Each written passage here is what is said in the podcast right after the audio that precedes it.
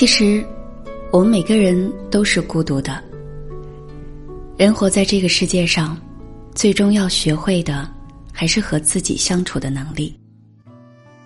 瓦尔来说，一个人成熟的标志，就是明白每天发生在自己身上的百分之九十九的事情，对于别人而言毫无意义。成熟就是理解孤独，接受孤独，享受孤独。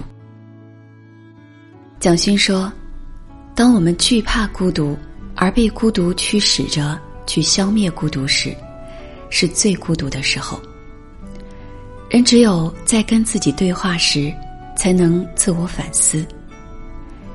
笛卡尔说：“自我反思是一切思想的源头。人是在思考自己，而不是在思考他人的过程中产生了智慧。所以说，我们需要孤独。自省的孤独胜过一切鼓励。一个人的时候，所有的原子。”都是自己的，所有表情都是出自本能，所有举动都是宠幸自己的放纵。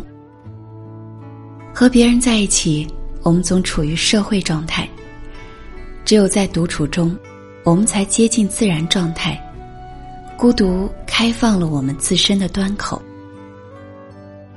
让我们有了与自己连接的机会。当我们不用被迫与他人对话。我们才有了时间与自己对话。叔本华说：“只有当一个人独处的时候，他才可以完全成为自己。只要是不热爱独处，那他就不热爱自由，因为只有当一个人独处的时候，他才是自由的。孤独是一种最本质、最昂贵的自由，因为拥有孤独的人。”才能拥有真正的自我。刘若英和钟石结婚后，幸福的光芒万丈。很多人问刘若英家庭幸福的秘诀，她说：“我们都保有孤独的自由。”刘若英和钟石在家设置了两个书房，分别是房子对角线最长距离的两端。进家门后，一个往右，一个往左走。表面上看，他俩似乎不够恩爱，实际上这种爱极为聪明。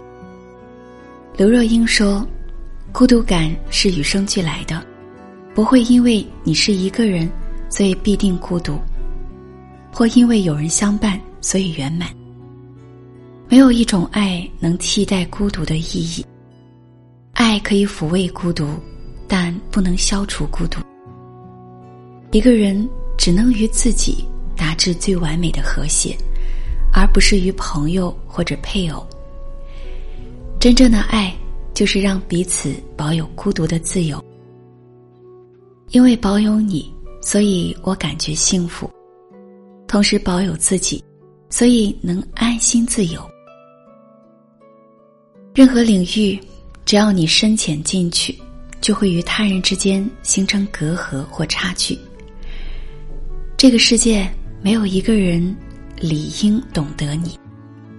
一个人最应该争取的懂得，来自于自己。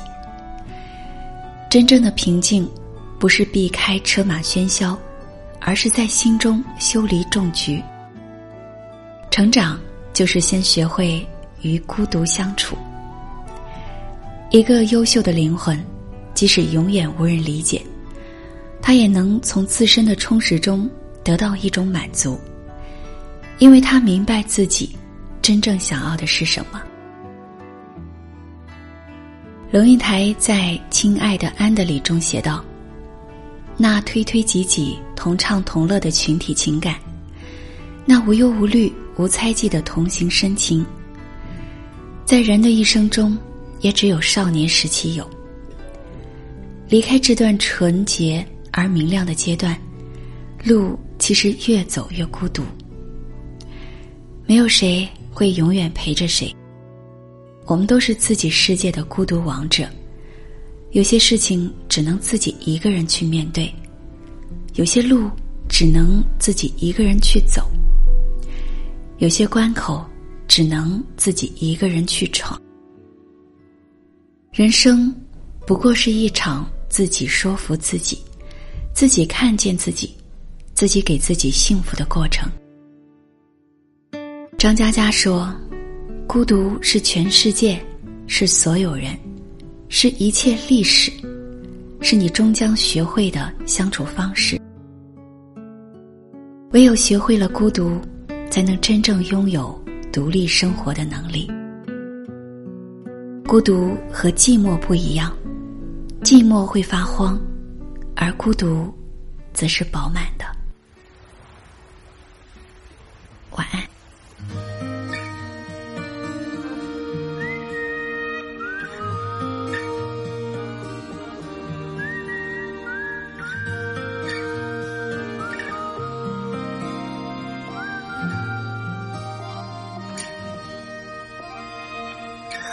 上睡去的太阳，云停在我肩膀，随手采一片月光，就能把整个海面都照亮。没时间想起你的模样，就只好怪当时。在某个地方，让记忆松绑，忘掉所有欢喜和忧伤。没时间想起爱的模样，就只好怪时光还不够漫长。在某个地方，心渐渐的明朗，时光渐渐流淌。却不曾回头望那余生的时光。